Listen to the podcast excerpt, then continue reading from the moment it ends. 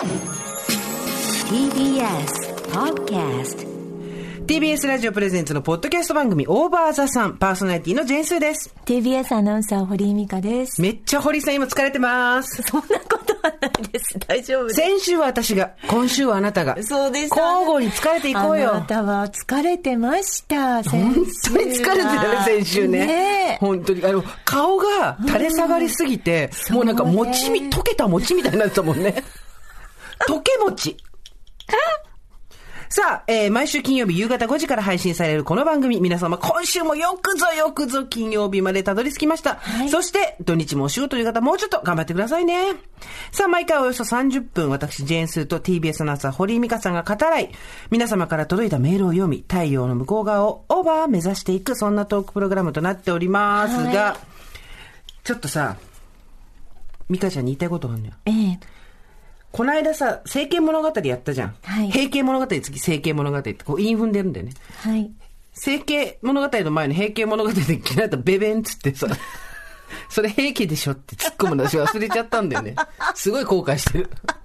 聞いてから。諸行無常だから。そう。いや、まあ、まあ全てにおいて諸行無常ですよ。はい本当に。はいそんな我々の顔面の話ですけれども、ええまあ、リスナーさんからすごいたくさんもらったじゃない。はいあの後もたくさん来てて、はい当日読めなかったのもいっぱいあって読んだ、私たちは読んだんですけど、ええで、なんかこういろいろ注射をしたり、ボトックスをした。ボトックス、ボトックスの痛みはバスドラムっていう人がいて、むしろバスドラわかんねえしっていう、そうそういいこと言うベースドラムね、そうそうそう。あんな感じなんですけれども、情報をもらってばっかりじゃ悪いなと思ったわけ。はい。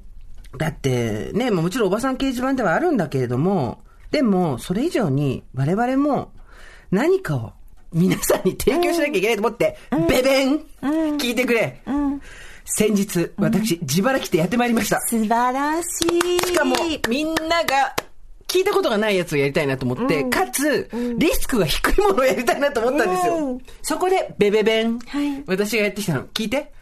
ブローラミネーション。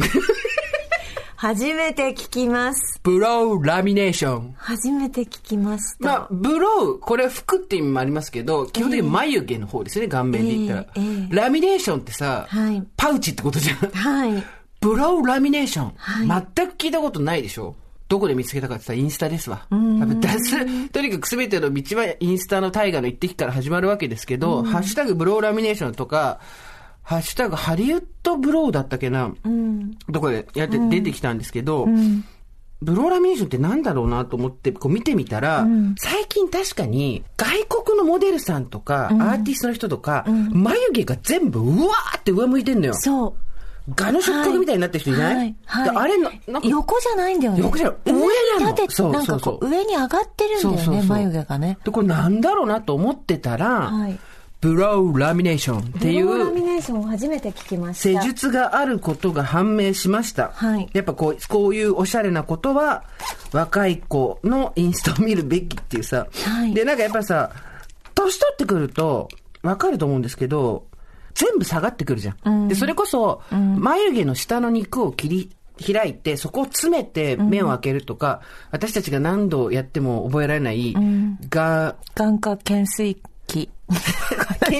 水水研研みたいなのあんじゃん。眼科水水研研みたいなのあんじゃん。そうそうそう。そうああいう、なんか、とにかく落ちてきたまぶたを上に上げるためにと思ったけど、眉毛が上に上がれば多少顔上がるんじゃないのと思って、で、眼科懸垂？眼懸垂水？やっ眼科、眼科懸垂。ギャンギャンギャンギャンギャンギャンギャンギャンギャンギャンギャンギャンギャンをやる前にやってみようと思って、ハリウッド、えっと、調べろっつう話なんですよ。本当だよギャンギャンギャンギャン。でね、これ何かっていうと、本当に全ての眉毛を全部上に上げるんですよ。だから、正直上のあたりとかって揃ってなくて、あの、ガタガタになる人もいるんですけど、で、若い子は素の眉毛でそれをやっても確かに可愛いの。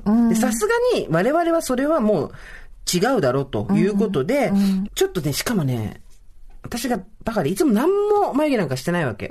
切りも剃りもしてないのに、たまたまこれ暇すぎて、眉頭だけちょっとハサミで切っちゃったんだよね。だから、ちょっと、蛾の触覚みたいなのが弱いんではあるんですけど。でもね、今日はね、いい顔してる。でしょ？ね顔がね、端正。なんていうのでもそれは完全に眉毛のおかげなの。端正な顔をしてる。で、ブロー、あのね今さ、うん顔に意志がある、今日は。じゃじゃん、立候補しそうでしょ？選挙用のポスター取れそうでしょ？顔、顔になんかね、ポリシーがあるよ、今日は。わかる。だらだらしてないよ。眉毛しか描いてないのに。でね、聞いて。笑いすぎだよ、ミカちゃん。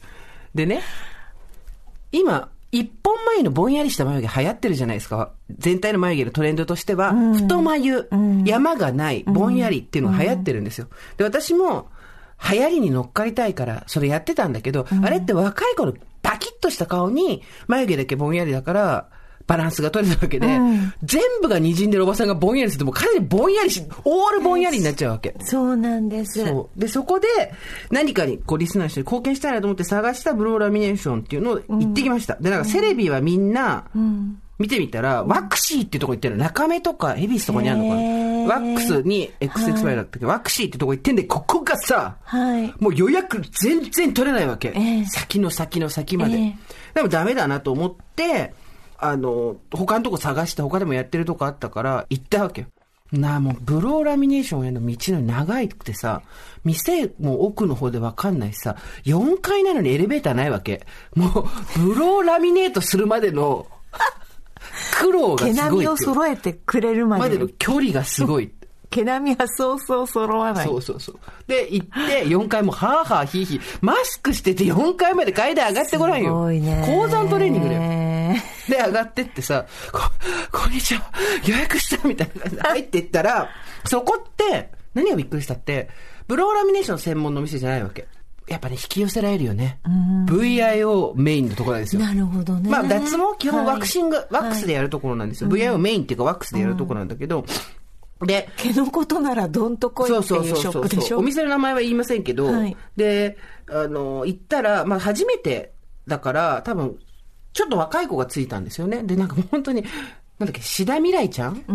っ。ているじゃない、?14 歳の時の志田未来ちゃんの方が、頼りがいがあるなっていう感じの22、3の子が出てきて、すごい声とかもちっちゃいし、あこちらでどうぞ、記入してください、みたいな。で、やってさ、半個室に行くわけ。個室だけど上が空いてるみたいな。で、隣の部屋の声とか聞こえてくるんだけど、びっくりしたのが、私はブローラミネーションに行ったけど、他の人たちは、21、2とかかな大学生なんじゃないかなまだみたいな子が、女の子が入ってきて、何々さん今日はうなじだけでいいですね。それでお願いします。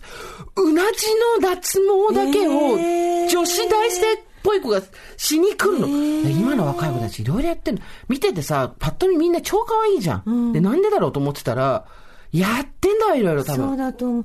でも男性も来てるんじゃない？そうなの。それで、玄関にもさ、男性の靴が一個あって、え、どこ、ってなるじゃん。うん。で、そしたら、寝て、自分の順番待ってたら、隣の部屋からまた男性の声が聞こえてきて、どこをやってんのか知らないけど、明らかに同世代ぐらいなのよ、年齢は。で、男の人、だから多分アラフィフぐらいだと思うんだけど、何がすごいってさ、アラサーの施術師の人がやってたんだけど、なんて弾力あるなと思ったのが、どこの毛かは知らないけどさ、毛を抜いてもらうってなかなかこうちょっと恥ずかしい気持ちになったりもすることなのに、めちゃめちゃベリッベリッって音とともに、軽やかにトークしてんの。いやー最近暖かくなってきましたよね。ベリッみたいな。すごいね。男子が？男、男の人がそうあ、そう。で、そうですね、みたいなさ。え、男の人もその女子がやってくれるの？そうなんですよ。意外にもメンズの客が多くて、膝とかじゃないのかしらね。男性もそんなことあります？男の人も、あの、抜いてる人はいますよ。男性、うん、うん。私知り合いで一人で全然ツルツルっていう子。おかしいじゃん、画角的に。いやいやいや、画角とかそういう問題じゃない。いや、なんか、やっぱり、清潔、バンって切り取った時おかしくない、清潔なんだって。えで、全部抜いてる、その子は。V, I, O。V がないって、もうだからもう、オール。えトゥルトゥルなんかおかしい。じょうろみたいすっごいくだらないこと言って、私それ聞いたときに、すっごいくだらないこと言ってね、これ、ギリギリだけど、私それ聞いたときに、男の人は男の人で大変なんだなと思って、ね、そんなことに取り憑かれていくんだなと思ったんだけど、その子はポロって言ったのが、いや、毛がない方が大きく見えるって言ったときに、かわいそう、そんないや、その人が実際に大きいか小さいかは知らないけど、ね、大きいか小さいかは知らないけど、聞いて、聞いて、聞いて。ひどいわ。でも、大きく見えた方がいい、安心するっていう気持ちがあるんだとしたら、えーそれは大変だねっていうさ、え、そうなのかな？我々の胸とかのさ、そう呪いとな一緒じゃないのかな？錯覚。錯覚として。そこさ、あの、精査しなくていいいやと思う。違う、なんかあの、普通の山にた、そうだね。山に例えてなんか。木が生えてるよりも生えてない方本が、に目立つね。山、一本の一本の木が、そうそうすくっと一本松は。やめろ、手やめろ。わかんないけ手ど。の動きやめろ。一本松はやっぱり目立つよね。そうそう、そうなんですよ。あ、なるほど。でも男性ほら、一時期やっぱり眉毛とかも、うんあったよねうん海外の人とか、やっぱりエグゼクティブな人は眉毛をちゃんと揃えたりとかいう人もいたじゃないですか。あと、ラジオの番組スタッフで一人本当にヒゲが濃いのに悩んでて、朝剃っても夕方にはこう、青くなってきちゃうっていう子が、本当の医療脱毛全部やって、病院がざわつくほど濃かったんだけど、綺麗に取れたって言ってたよ、もう。あ、だそういうのもあるわけですよね。うんで、私が行ったところはただワックスだから、定期的に来ないとダメなわけ。だからその人は定期的にベリッとやりに来てるわけよ。どこだかわかんないけど、そこまでは聞こえなかったけど。でもさ、たとえ VIO だとしたらよ、愛がないじゃん。うん。愛は我々にしかないものじゃん。V、I、O の。うん。であ、そうだね。そう。棒じゃん。うん。V、B、O じゃん。そうだね。そう。で B をやるのかどうかわかんないけど、でもなんかその話の中で、なんかその、そんなに丸聞こえはしてこないよ。だけど、パッとこう入ってきたので、そうですね、なんか O をやってらっしゃる方も結構男性いますね、みたいな声がポロッと入ってきて、え、ってことはここは男性の O もやるの？と思って、何何何？って言ってる間に、あの、し志田未来ちゃんが入ってきて、それでは眉毛のブローラミネーションをやりますと。やります。もう横になってるからでした。やりますって言われたら。天に昇るような声で。そうそう。やります。でさ、一応さ、どういう形にするかみたいなの見せてくれるわけですよ。カラタログみたいなの。だけど、初めてだって言ってて、そういうとこ行ったら、こういう形がお似合いになりますよとか、こういうのが、大人の方にはいいですねとかさ、言ってくれるかと思ったら、どうしますかみたいな。どういうのがいいですかねとか言って、それは個人のお好みでみたいな。全然頼れないの。え、ちょっともうちょっと、もうちょっとガイドしてガイドしてと思いながらも、え、これはこうなんですか？あれはなんですか？って言っていろいろ聞いても全然わかんなくて、結局要は、私たちがさ、まつげパーマとか、あとビューラーでやった時にさ、失敗してまつげカカーンって直角になっちゃう時あるじゃん。はいあれを眉毛にやるわけ、あえて。はいだからピタッと眉毛をはいカクンと巻けて、地肌にくっつけて、うんギュッと伸ばすわけですよ、上に。今、すごい綺麗になってる。はい。で、これがブローラミネーション。これ間違えないでくださいね。でもちょっとわしのなんか眉毛みたいにな。そうそうそうそう、あの、わしのマークのっていう。いや、これ間違えないでほしい。お店の、風評被害になっちゃうとあれなんですけど、ワクシーっていうお店のところがすごく人気なんですが、私はそこは予約は取れませんでしたってことは、ワクシーってお店でスーさんやったらしいよってツイッターってすぐ見つけに行くからなるほどねそうなんですけど、ワクチンね。えっ、と、じゃないところでね。そうそう、でやったわけですよ。それで、でも、その女の子はちょっとその誘導はあれだったんだけど、腕はそこそこ確かで、で、やったら、眉毛ブワー見てこれ上がるじゃん。うん。で、いや、でも上がってるから顔顔が上がって見えんのよ。見えるの。だから昔ほら、だから、その人の骨格に合わせて眉毛をこう整えるみたいなのを、一時期なんか海外の女優さんやってたじゃないですか。ペネロペなんとかとか。みんなやってたじゃないですか。それですよね。そう、眉、で、だから我々はやっぱり太くてぼんやりした眉よりも、目をパッチッとしたいんだったら、眉毛をちゃんと上に上げた方がいい。で、ただブローラミネーションいきなり、私は結構その、失敗しても半分笑いになるからいいと思ったんだけど、いきなりこれ聞いていかないで、私やってほしいなと思ったのは、その、スクリューブラシってあるじゃん。全部が眉毛ついてるやつ。はいこれに、ハードスプレーとか、はいえっ、と、あとはワックスとかをつけて、眉毛一回全部上に上げてみたらいいと思うんですよ。ねうんで、上げて、自分に似合うかどうかを見てってことで、はい、これは単なるスクリューブラシ持ってきました。あ私に？自だから私今だから眉毛の手入れ全然してないなんかあの工作放棄地みたいになってるからな未開の地になってるから、これちょっとでここであの眉毛も切ってないから上げるとすんごい上がっちゃうと。思うんだよねそれで一回全部上げてみて。でほら見て見てうんいや、そういうあれなんですよ。それ、それがブローラミネーションです。えなんかちょっと三船敏郎みたいになってるいや、やっぱ顔上がってる上がってる。見て見て見て見て、ほら。じゃあ、じゃ片方だけちょ上げてよ。っとあすごい片方だけ上げてよ。あだから不思議な感じで、片方だけ上げて、上眉頭も。ほら、目めっちゃ上がってない？本当だ恐ろしいだからもう若い子たちのセレブもやってるとかいうラインとは全く別違の。うね。今だってその平行眉みたいなさ、ちょっとなんか悲しげなさ、そう、流行ってるけどさ。流行ってるけどさ、違うね。凛々しくなるね。そうなのでしっかり目が見開い、目を見開いて何者ももう見逃さないみたいな。This is 活目っていうさ、ちょっと見てよ、写真。ね、か鏡見て鏡。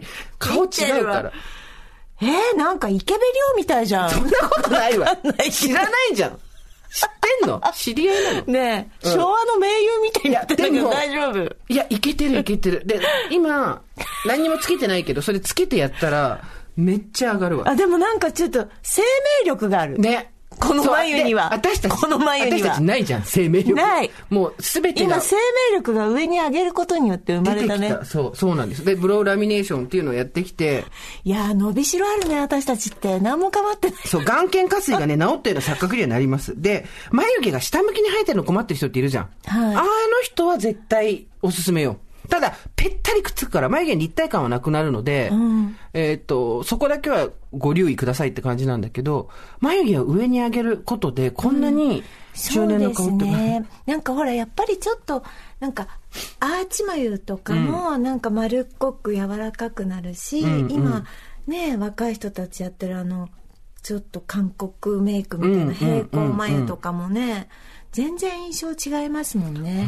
だからやっぱ私たちってこうやって上げてって、眉尻ちゃんと上げて、そうなのことですよね。あの、新しい、だって、森井さんなんやかんや言ってさ、ちょっと眉下がり気味じゃん。反対の眉とだって、眉毛の位置さ、今ブラシで整えただけでそんだけ違うんだよ。違うだってもう私右こそ書いてるけど左に至ってはもう前髪で隠れるから書いてないもん、ね、ひどい月影先生。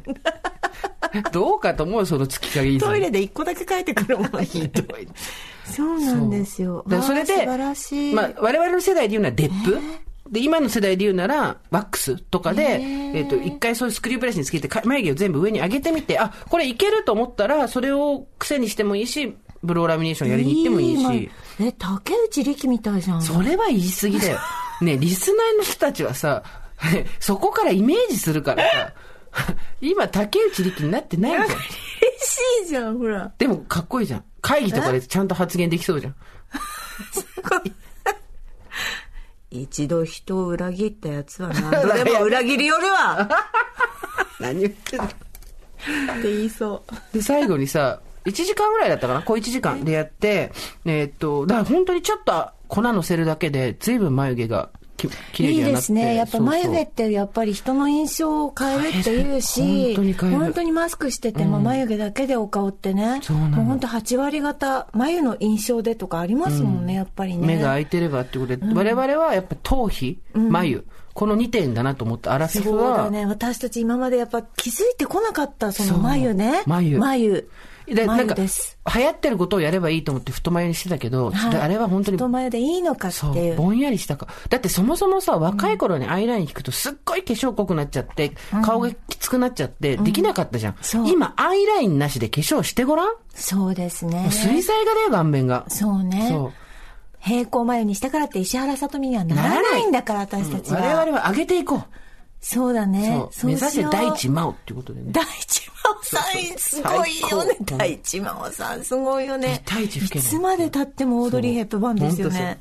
で、やってきたんで、まあ、いいんですよ。7000、7000だったかな？で、最後すっごいショックだったのがさ、これラ、ラ、ラジオじゃなくて、ポッドキャストだから言えるけどさ、すごいショックだったのが、最後、それで会計して、帰るときに、あの、次の役どうやって取ったらいいかと、あご説明していいですか？って言うから、どうぞって言ったら、一番いいのはホットペッパーで取るのが一番早いんですよって言ったんだけど、もう私の顔覗き込むようにしてさ、ホットペッパービューティーお分かりになりますかって。もうだそのお店に多分おじさんたちは来るけど、おばさんあんま来ないんだと思うんだよね。なんか覗き込むような顔で、消えるような顔で、ホットペッパービューティーお分かりになりますか？もう、そ、その時の私の気持ち、もう世界の来たの、ファッキンジャップぐらい分かるよバカ野郎っていう、それもう、ファッキンジャップぐらい分かるよバカ野郎っていう、もう、世界の来たのの気持ちですよ、本当に。いやー。わかりますっっつって、もう会員ですって言ってさ。となんかさ、やることいっぱいだね。時間ないよ。楽しいよ。実はねうん。暇なんてしてらんないよ。そうだねんで、そのうち、あれも行ってきますわ。び、あの、まだちょっとやっぱ美容皮膚科は若干勇気が出ないので、んエステの配布。うんあでーで多分でも今回の眉毛も思ったんだけど、はい前回のそのさ整形物語で言ったように結局自分の心の持ちようというか、はい自分の心が納得するかどうか人から見てものすごく変わったかどうかじゃないっていう話をしたじゃない、うん。結局自己満足の域を出ないかもみたいな人もいたと思うんだけど、うんでもやっぱそれでいいんだよなと思ってそうだね。自分で満足する状態になるっていうことがこんなにも楽しいかと思って、うん。私ね、ネイルってしたことないんです。あ珍しいねはい。だから、いわゆるネイルサロンとかにも一度も行ったことないんです。嘘でしょ？実は。生まれてこの方一度も行ったことないんです。行こうよ。え、だからみんな言うじゃないですか。私、海保さんにすごい一時期勧められて、うんうん。うんネイルをすることが大事なんですよ、うん。堀井さんみたいな。その、一日のテンションが変わる。あなたも綺麗にやってますね。ちょっと足見て足ちょっと見てそっちから、へー。今推しの色にしてるのあ足。すごい。これ何色か言わないでね推しの色バレちゃうから、うん。推しの色にしてるの。手はえー。アイボリー。お足はギャッとがっつり推しの色にしてー。ひすれば花ですよ。体重臭くなってくるねこの季節になると。すごいだからネイルをやったことがないので、まあネイルはちょっと一度やってみたいなって思うんですけえど行こうよ。私が行ってるサロン一緒に行こうよ、えーでも私ねその爪の上に何かが乗ってる。あと私こん指輪もしてないんですよ実は。結婚指輪も。あなただってネイルしてんの見たことないもんね、うん。じゃあさ整えるだけ整えてもらったら？甘皮とか全部。それだけでもだいぶ違うようん。塗らなくても。そうですよね。だからそう爪のケアもそうなんですけど、なんか乗ってるのが嫌でね時計とかもそうなんですけど手についてるのが嫌な人なんです。苦しくなっちゃうのネイルしてると。私も時計もしないし指輪もしないけど、ん。ネイルだけはやってる。たまにね楽しいよ。えーややってないことだからありますね、いっぱいね。そう。まあ、美容配布とか、さっきのブローラミネーションも、まあ、大人だからそれこそ自分で判断して、ネイルもそうだけど、なんかね、あのーそこそこ、うん。いや、あの、そこそこ気になることが起こる場合もあるので、ん。そこはご自分の判断でっていう感じではありますけれども、んまあ、なんか久しぶりに全く経験したことがないことをやって、うん。楽しかった。いや楽しいと思う。それはいいです小よ1時間。だって隣からさ、男の人の声と、うん。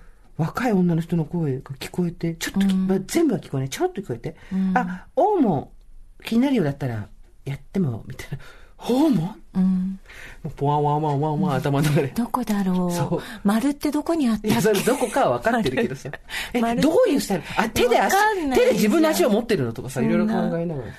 わからないじゃないですか。ということで。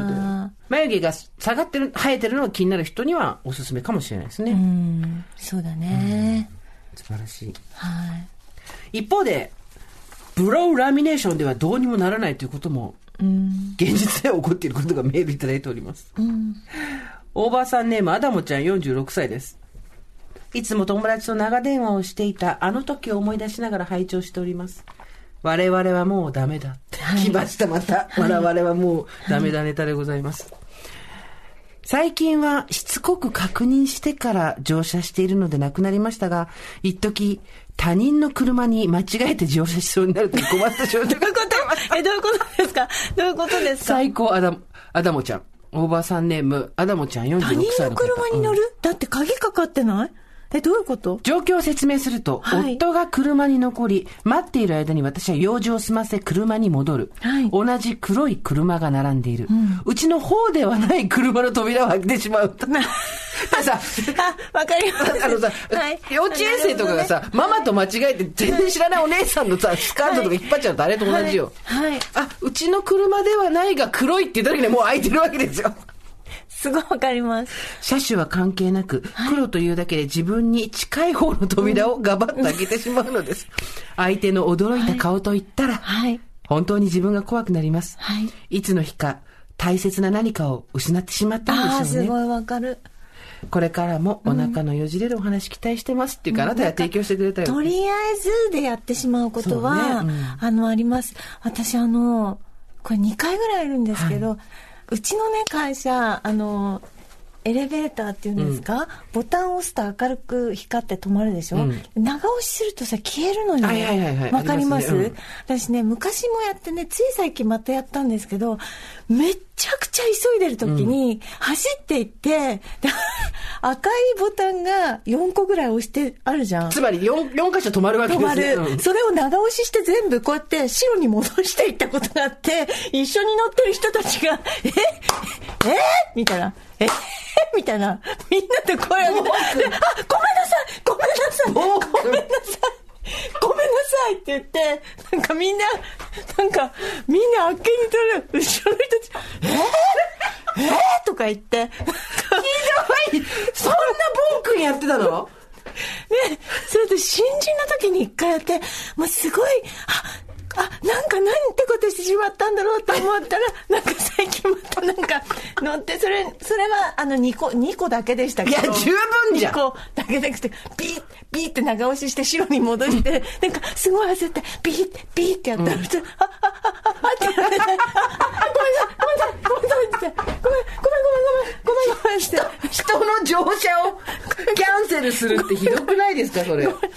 なんかそういう、だから、もう周りの状況がもう全く見えない。あのさ。エレベーターにファストパスはないから。わかる？全く見えないみたいなことはよくありますね。本当によくないね。だから。なんだろうね。分かってるんですけど、みたいなのがね。そうなんです。分かってるんですよ。深呼吸したら、私だって、深呼吸したら私だってそんなマナー違反はしないんですよ。うん深呼吸したらね。うんうん。そんなことはありますね。うんあとはですね、えー整形ではないけれども、こんなこともできるんだっていう。なるほど、はいわかりました。みちこさん、31歳独身の会社員。はい今回初めてメールします。こんにちは。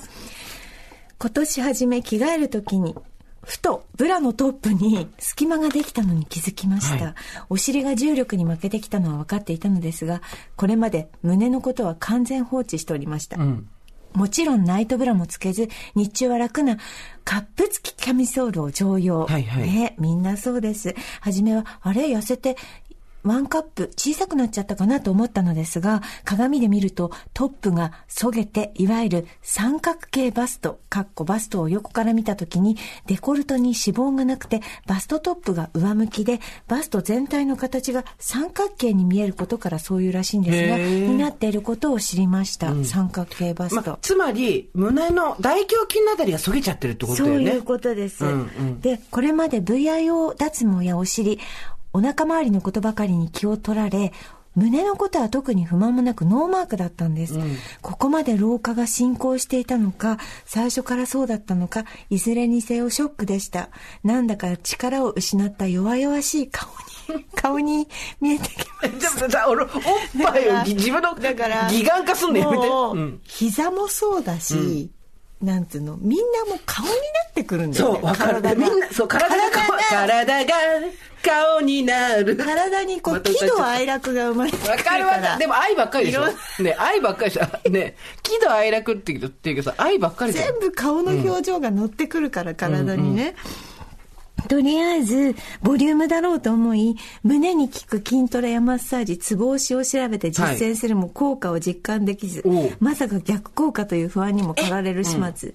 そこで思い切って、バスト専門マッサージを受けてみることにしました。バストマッサージね。う出ん。ました。これちょっと私たちのあの後輩界隈で流行ってませんでした？えそうなの？流行ってたじゃん。バストマッサージ？うん、小さくなったと思ったバストは特にカップ数が下がったわけではなくトップの脂肪がなくなったちょっとこう垂れたことによるものでした、やっぱりショック。専門家によるマッサージの効果は絶大です、1回目でほんわりトップに膨らみが出て効果を実感。形を整えたりボリュームアップだけでなくマッサージによって胸のリンパや血流の滞りを取ると、PMS の緩和も期待できるああ、そうです月経前症候群みたいなやつよね。即決で定期施術の契約をしました。大場座さんでも話題が絶えない VIO 脱毛は周知の通りそれなりの資金が必要ですよね。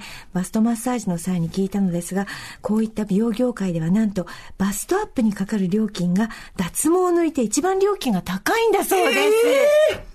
知りませんでした。光や医療など種類にもよるかと思いますが、皆さんはお胸の形やボリュームのこと気にされているでしょうか？私のように旗と気づき、バストマッサージを受けてあること、ことがある人ってどれくらい多いのかなと気になった次第でございます。くれぐれもお体ご自愛ください。バストマッサージ、下の世代で流行ってたの？えーえ流行ってたのバストマッサージ。流行ってたじゃん流行ってたじゃない。どんなことやってんの？胸をギューってもう、なんかその、あの、有名な人がいて、方が、女の方がいて、ギューって上げて、だからそれを今日血流をギューってこう、上まで上げて寄せてくれると、だんだんなんか形も整っていくし、それを定期的にやってると、胸自体も大きくなってくる。で、胸が大きくなった大きくなったってみんな言ってて、堀井さんも行きましょうよみたいな。なんであんたいつも誘われるのそういうのに。いや、だからなんか、おそう、感じでしたよ。だからまあ、でもよくね、YouTube とかでもこう上がってるでしょ、ババスストマッサージとか。あのさ、ナイトブラすごい流行ってんじゃん。へえ、でもどうなんだろう、効き目があるのかしらね。垂れないように寝てる時にナイトブラをしましょうっていうのがすごい出てるんだけど、ブラジャーなんて最もしたくない下着じゃん。うん拘束力が強くてきつくてさそれ寝てる時ぐらい外させてくれよと思って。本当だね。もうだって、何？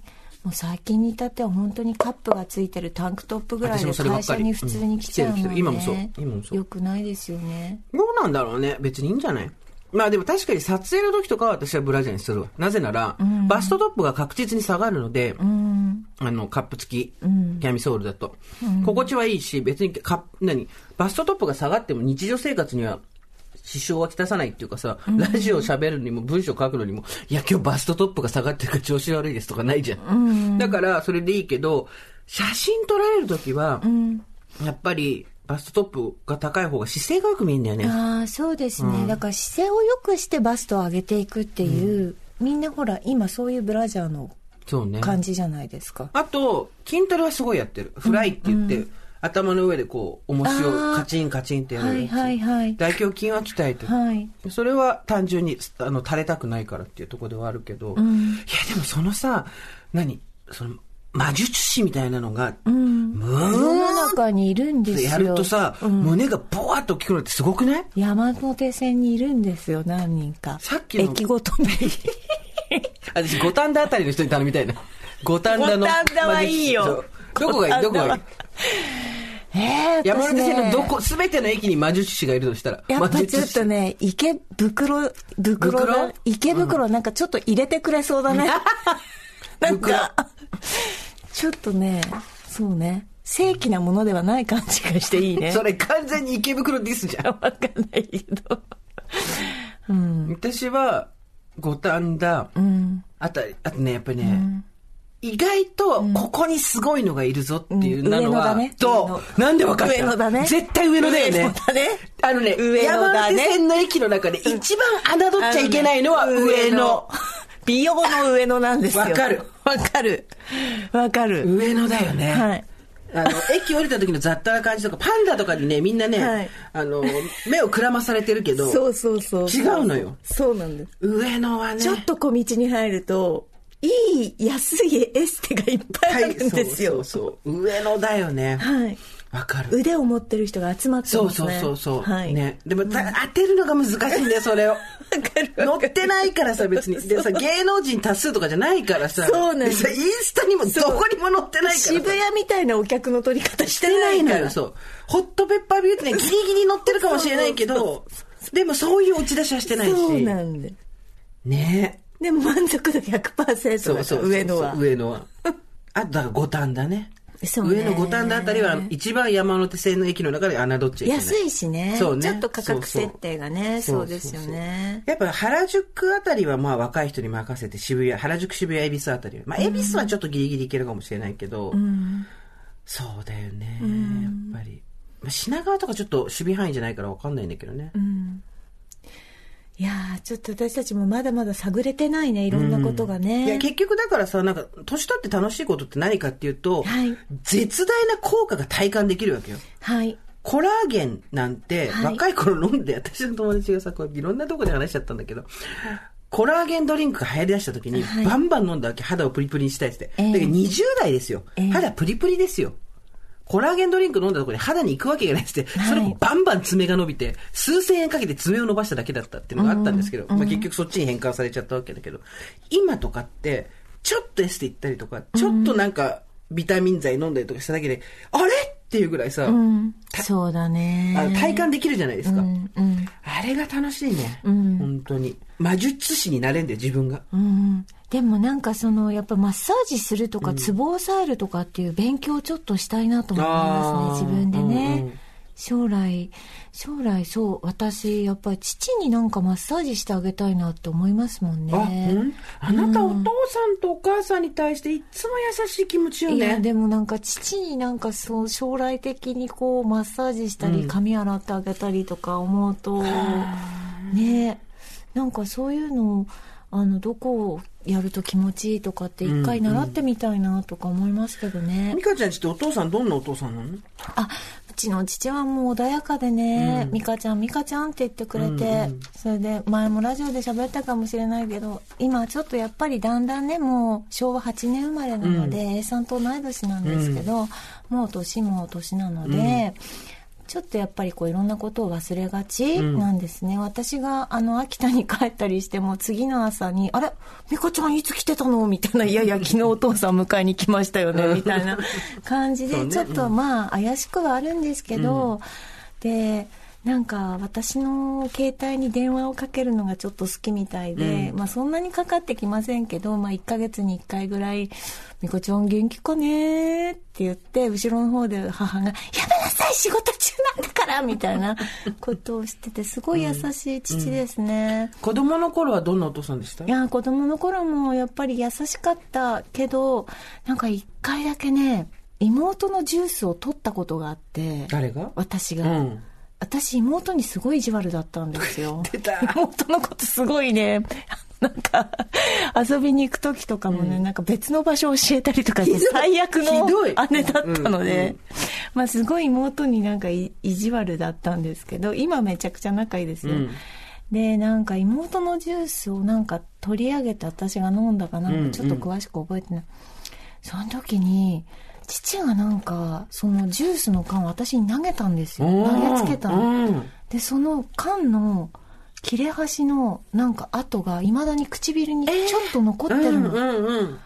だからなんお父さんか怒ったんだね、取ったことにね。すんごい優しい父なんですよ、怒ったことなんて本当に一度もないのに、その時の傷が今でも鏡を見るとちょっとついてんの。なんかもうだからもういっつもそれがなんか父になんかこう父を思い出す、うんうん。父があの時なんで怒ったのかとか、そう。なんか父の初めて見た子供の頃の怒りだったしなんかその傷を見ていっつも思い出す、でも本当に優しい父。いいね。もうで中学校ぐらいの時にあの私が理科が全然天体が分かんなくてどっちからどう動いてるのかとかさっぱり分かんなくて。バカボンのパパ状態だったんだ。そう。で二段ベッドだったんだよね、だからなんか父がいきなり「美香ちゃんにちょっと理科教える」とか言って、あの二段ベッド私下で寝てたんだけど、なんか上に住み着いた時があって その時はすごい嫌だったねすごい嫌だったお父さんが上で、ね、毎晩寝てて。毎晩寝て私に理科を教えるっていう一週なんかがあってそれは嫌だったけどまあでも本当に好きな父です、うん、お父さんに勉強を教えてもらった記憶があるっていうのは幸せだね。ああないですか、全くないね。でもあなたはほら人生をいろいろ父からはそれは私の学習能力が高かっただけの話だよ。父からさもうこれぐらいっていうぐらい父から学んでるでしょあなたは。いろんなことをね。または母は亡くなっちゃったけど母からもねいろいろ学びましたけど、ううんどうでしたか父母は。ちはやっぱりなんだろう。まあでもねうーんまん丸なうん。俗に言う普通の家族なんていうのはどこにもないと思うんですよ、必ずどこの家族にもいびつなことがあって、もしそれが普通の家族に見えてるんだとしたら、どこかに非常に強い負荷がかかってるっていうだけの話、誰かが我慢してる無理をしてる、でそれがやっぱり4050っていう年に子供がなった時にパキーンと金属疲労で割れてトラブルになったりってことは多々あると思うんですけど、うちはですねまん丸をキープすることなど到底不可能っていうぐらい最初からいびつだったので、で、ででもなんかそれが普通っていう感じで来ちゃったんだけど、なんか今度ドラマになるじゃん。で、あし、あ、今日か。今日だ。そうだよ。今日放送だ。そう。で、その時にさ、すごいテレね。ビ東京で深夜いね0時12分から、ジェーンスー原作、生きるとか死ぬとか父親とか、ドラマ化でございます。この後主演は。6時間後、まあ配信すぐの後だったらね。うん。吉田洋さんなんですけれども、これさ、思ったんだけど、あのー、何の話したんだっけ？ね、父、父。父が、何？あれ？なんだっけ？父の話。我々らしさ。父の話で、一回挟んじゃったから、ドラマの宣伝を。ね。欲が出たことによって何の話をしてた。か 忘れちゃった。なんだっけったからな。えーっとね、なんだったっけえ、な何？ほら。いやいかたちゃん。いやいやいやかたちゃんも頭抱えて忘れちゃった。もうこのだっけちょっと待って待って。あの、15秒いびつな、前いびつな家族。いびつな家族そうそう丸々とか四角とかいう話で、うちの父親が、まあ、破天荒なタイプではあったんですけど、それが普通という感じで育ってきてしまったので、で、自分では分かんなかったです。今回さ、吉田洋さんが主演してくださったじゃないですか。で吉田洋さんもお父さんはご存命で、お母様はもう奇跡に入られちゃってるんだけど、5人兄弟の末っ子なんだって。えーですごいお父さん子でみたいな話を聞いて、で、やっぱりうちとはちょっと違うんだけど、なんかその原作を読んでくださって、その時に、なんかインタビューに書いてあったんだけど、その甘えがないな、この話にはと思ったんだって。だ本来だったら親に甘えたいとか、ダダをこねたいとか、寂しかった、辛かったみたいなことを言うような部分が全くないから、そういうところをなんかドラマでは表現したいみたいなことをおっしゃってて、ああ、そうかと思って、やっぱり、ここで甘えたりとか、ダダをこねたりとか、私したかったんだなっていうふうに人からは見えるし、多分それが正しいんだと思うんだよね。あの、クールに決めようぜじゃないけど、霊障と一緒にしてほしくはないんだけど、なんて言うんだろうな。まあこんなもんっしょとか、大丈夫っしょって言ってやってきたけど、他人から見ると、やっぱりちょっと、寂しかっただろうねとか、辛かっただろうねっていうところあるんだろうなと思って、あ、そうだよな、自分じゃわかんないんだよな、そういうの、と思いながら。でも、やっぱり、ああいうさ、破天荒なお父様でもさ、すごい愛情を感じる時とかさ、まあ、節々であったんじゃないの？あったわけでしょ？あったよ。だけど、彼が一番好きなのは自分だから、うん。家族のために父親をやるっていうことを、不器用だからできないっていうのもあるけれども、やろうとするために努力をするということでもない。うんうんうん。いや、平気っしょっていう顔をして、半笑いでやり過ごすっていう方法は、根本的解決ではなくて処世だよね。処世術でしかないけど、多分、どこかで母がそれをやってたんだと思うのよ。で、それをやっぱり自分は習得して、やっぱりさ、もう恐ろしい話なんだけど、よっぽど勉強したりとか、練習したりしないと、私って自分が知ってることしかできないのよ。自分が知ってることの応用しかできないのよ。まあ、ほとんどの人がそうだと思うけど。だから、我慢、母親が我慢強い人だったから、多分我慢もすごいしちゃうし、どうってことないっしょって言って、多少のかすり傷だったら、ずんずん前に進んでっちゃうし。でもそれが、吉田洋さんから見ると、あ、甘えがないんだなっていうふうに見える。ってことは甘えたかった自分もどっかに行った？でもそういうこと思いしてる人って少なからずいるとは思うんいだけどね。ると思う。もちろうんんそうだよ。夫婦関係だってそうだし、親子関係だってそうだし。甘え親に甘えられなかったとか、うんうんたくさんいるでしょう、そりゃねあと、あの、子供に対してちゃんと甘やかしてあげられ、ある、正しいね、ん。甘やかし方をしてあげられなかった自分が余裕がなくてっていう、うんうん。子育てでね、っていう後悔を持ってる人もいるだろうし。もちろんもちろん。だけどまあなんか、うちは、そこの埋め合わせとまではいけないけど、仕切り直しはできたかなっていう感じがするよね。ね、なんか時間かかってね、そうすごい今の状態とってもいいですもんねそうだね。あなたがちょっと教育しつつそうそうそう。父をちゃんとちゃんとしたルートで動かしてそうそう。ね毎日、毎晩、食べるものはちゃんと写真で送ってくれるし、うん、素晴らしい。でそれに対して私が何が足りないとかじゃなくて、ここまで自分で準備できるようになったらすごいね。ちょっと緑が足りないのが心配だけど、明日何を食べてねとかさ、うん。うまい対応の仕方も覚えたしさ、そういうことに対して照れがなくなったっていうのもあるし。うんいやいい私何にもしてない。とやっぱりでもそういう人多いと思う。なんか遠くに離れてなんかこの自分の中でもさなんかエクスキューズみたいなそのコロナだからみたいなところもちょっとあったりしてさ、なんかもうこの年になったらもうガンガンもう親と一緒に親のことをいろいろやってとか思ってたのがここ23年ちょっと遠のいてでもコロナだししょうがないなみたいな甘えもあって、あ良くないなってすごく思う。私はもう何をしてるんだろうって、もっともっとなんか親のことしてあげないとなと思うけどね。まあ、あの、親と縁を切ってる人もたくさんいると思うし、うんうんうん私の友達もそれで縁切った人いるけど、うんうんそれはそれで全然いいと思うんですよ。そうだから別に私と美香ちゃんがその親の話をしてるからってって自分で後ろめたい思いしたりとかする人は全くないんで、全くない。うん。あの、それぞれの親との距離、適切な距離ってあるからね。うちもこれ以上近づいたら無理よ。うん。絶対大喧嘩になるから。でもだね。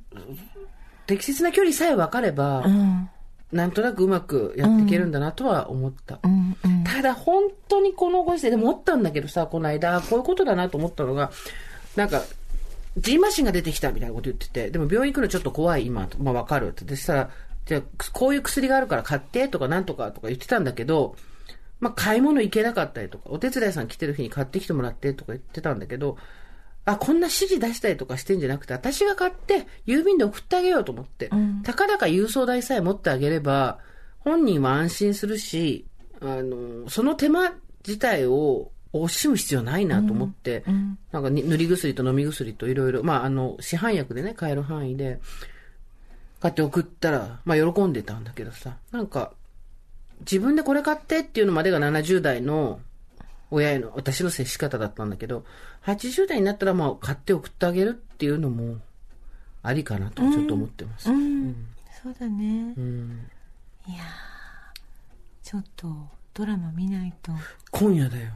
金曜日。お、お父様はどうやって見るんですか？これがまた最高にさ、期待外れじゃないですか、うちの親。で一番最初に言ったわけ、ドラマになると、ボーっとわかんないね。見学ってようやく分かって、で、放送は0時12分からですってなんだ、ゴールデンじゃないのかが第一声です。暴力を振りそうになった。俺様ゴールデンじゃない。俺様の物語、ゴールデンじゃないのから始まって、俺様。で、0時12分から。俺のドラマゴールデンじゃないの？そうそう。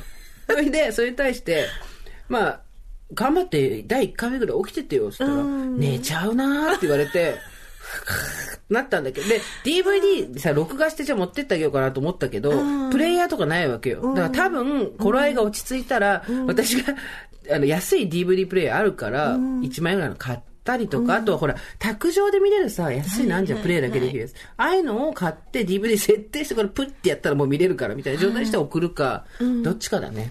なるほどね、まあでもなんかちょっと一緒に見てみてよ第一作そうねう。ん二人でさ本当だね。うんまあ、第1話は報。告してよ、うんお父様の感じを多分ね、ちょっと照れ屋なとこもあるから、なんか自分のドラマになるっていうのを見るっていうのがちょっと恥ずかしいのもあるのかもしれない、国村さんが自分の役をやるってなんなんか言ってた？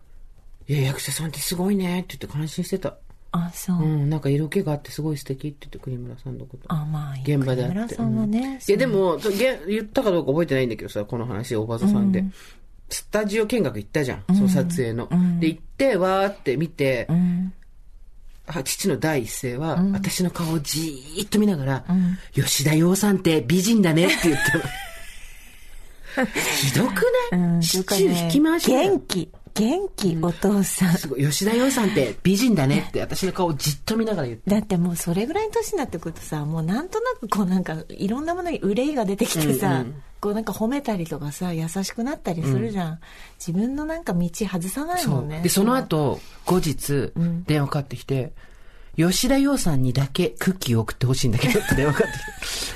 あ、もう抜け目がない、抜け目がなさすぎるって言って。で、なかなか手に入らないクッキー。私が父親に、あれ買っといてよって言っても半年後だよとかいうようなクッキーを、さってどっかから手に入れてきて、何のクッキー？会心のクッキー。へえさって出てきて、いい？吉田洋さんにだけ渡すんだよって連絡があってでも結局ドラマのプロデューサーに渡して現場で食べてくれたらしいんだけど、吉田洋さんのご好意で。そう。あや、もう、なんていうの、いやー、でも。抜け目がないというか、あと、あれですよね、なんていうか、あの、気が抜けない、なんていうんだっけ、隅に置けないでもなくて、なんていうんだっけ、こういうの。もう、気を許せない。すぐもう、毛が抜けない？毛が抜けないじゃない？それ VIO。そうじゃなくて、気が抜けない。だから毛が抜け毛が抜けないじゃないよ。もない。いや安心できない。ないです。なんか、すごいなーって、一人の人間人生を見てね。うん。うん。あんないろいろやってる人いないじゃない？本当だね。いろんな人生。ね。そう思うよ。さあ、最後なんですけれども、実はですね、今日、えー一個だけ、おばさん掲示板次週にあ持ち越したいものがありまして、メールを読ませていただきます。このメールに皆さんからのアドバイスをいただきたいと思います。えー、37歳シングルマザーのメイさんからメールいただきました。結婚して子供を授かり、生後半年頃に夫の不祥事が発覚。まさに晴天の霹靂でしたが、それまでもモラハラ的な違和感をずっと見ないようにしていた私の何かがぷっつりと切れ、真水を浴びたかのような目覚めの心持ちで離婚を決意しました。育休を早めに切り上げ、職場に戻って2週間目のことでした。仕事に赤子の世話、離婚に引っ越し、今思い返しても一体どうやって切り抜けたのかと、記憶がないほどの日々でした。死んでしまいたいと目の前が真っ暗になりましたが、私を見て笑う娘とずっとそばで全てを見ていた愛病、猫ね、の背中を撫でて、この子たちのために絶対にこの先は笑顔で前に進むぞと決めました。あれから5年、元夫とは離婚後一切連絡も取ってませんし、養育費などもありません。両親の暮らす町にアパートを借りて正社員として働きながら暮らしています。元夫の機嫌を伺うこともなく不安に怯えることもない。娘と猫と気ままに暮らしている今が、私の今までの人生で一番ストレスフリーだと幸せをかみしめています。さあ、ここからです。今年年長になる娘がある日、祖母に、私のお父さんどんな人なんだろうって気になるの。ママは、〇〇、これ娘の名前ね、と、バツバツ、猫の名前、と、三人で暮らしたかったから、お父さんとお別れしたんだって、と、神妙な面持ちで話してきたそうなのです。まあ、ニュアンスはちょっと違うんだけど、その娘さんの5歳のお誕生日の時に、そういうふうにお母さんは説明したらしいんですよね、お父さんのこと。で、それをおばあちゃんに言ってたと。えー、そうなんだとしか母は返さなかったそうなんですが、それを聞いて胸が苦しくなりました。よく離婚理由などで子供に嘘をついてはいけないと聞きますが、でもなんて話せばいいのか。ママとパパは喧嘩してしまって一緒に住めなくなったのでいいのか。でもそこで私のエゴが顔を出して自分を悪者にしたくない。娘に私を嫌いになって欲しくないという気持ちが出たり入ったりしています。あの時あんなに強く決意したし、ついさっきまでは何の後悔もしていなかったのに、当時をいろいろと思い出しては、私の別れない方向での検討が不十分だったのではとか、娘のために離婚を避けるべきだったのではなどと考えを巡らせては暗い気持ちになっています。まだ娘から直接聞かれたわけではないし、娘は娘なりに私に気を使っていて直接聞いてこないのでしょう。それを思うとまた胸が痛みます。娘を傷つけるようなことを言いたくないし、嘘も言いたくない。でも美化はできないし、できれば追求してほしくない。ですが、彼女には自分の出自を知ること、今はまだ幼いうちの好奇心ですが、これからやってくる思春期にきっと知ろうとするでしょう。今の時代、戸籍の名前をネットで検索すれば、たどり着いてしまいそうで、それも怖いです。逆に彼が検索をして、娘にたどり着いてしまうこともとても怖いです。どうしたらいいのか、これからも考え続けて、悩み続けていくのだと覚悟はしていますが、お二人のご意見を伺えれば、ありがたいです。というメールなんですけど、これは我々の意見よりも、実際に多分経験してる人がたくさんリスナーの方にいらっしゃると思うんで、うちはこうしたよっていうのがを、その別れた、あの、男性リスナーの方でもちろん構いません。あの、自分が養育してるっていう側だったら、別れたこと、あの、シングルマザー、シングルファーザーであることを子供に尋ねられた時にどうやって答えたかとか、どのタイミングでどう伝えたかとか、ちょっと教えてほしいよね。あと自分がそうだったとかもね。そうねあるそうねそうそうそうなんか気がついた時母一人だったとかね。うんうんうんその時どう思ったかとかね。そう。ので、ちょっと次週はですね、えっ、と、シングルペアレントの方の、えっ、と、いいですねそう、うちがシングルな理由っていうのをどういうふうに話したかっていうのを教えてほしいなと思っております。なんかみんなで本当助け合うね。アイデアを。ですよなんかいいね。知恵をいただき。はい。皆さんで。他にもいろいろね、あの、どんなメールでも構いませんでお待ちしております。はいといったところで、今回はここまで。はい。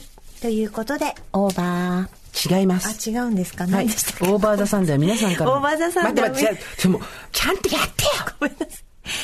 オーバーザさんでは皆様からのメッセージをお待ちしております。宛先は番組メールアドレス over.tbs.co.jp over.tbs.co.jp です。アルファベット小文字で over です。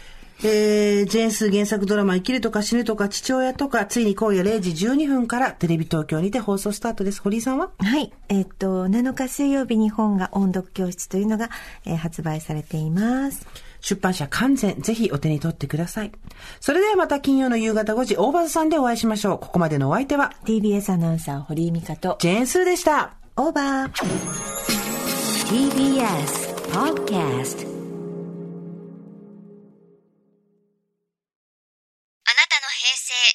ってます。平成のすべてを目撃したと自称する町浦ピンクが真相を激白。僕もモーニング娘。のメンバーとしてデビューする予定やったんですよ。TBS ポッドキャスト「巨子平成」毎週金曜日更新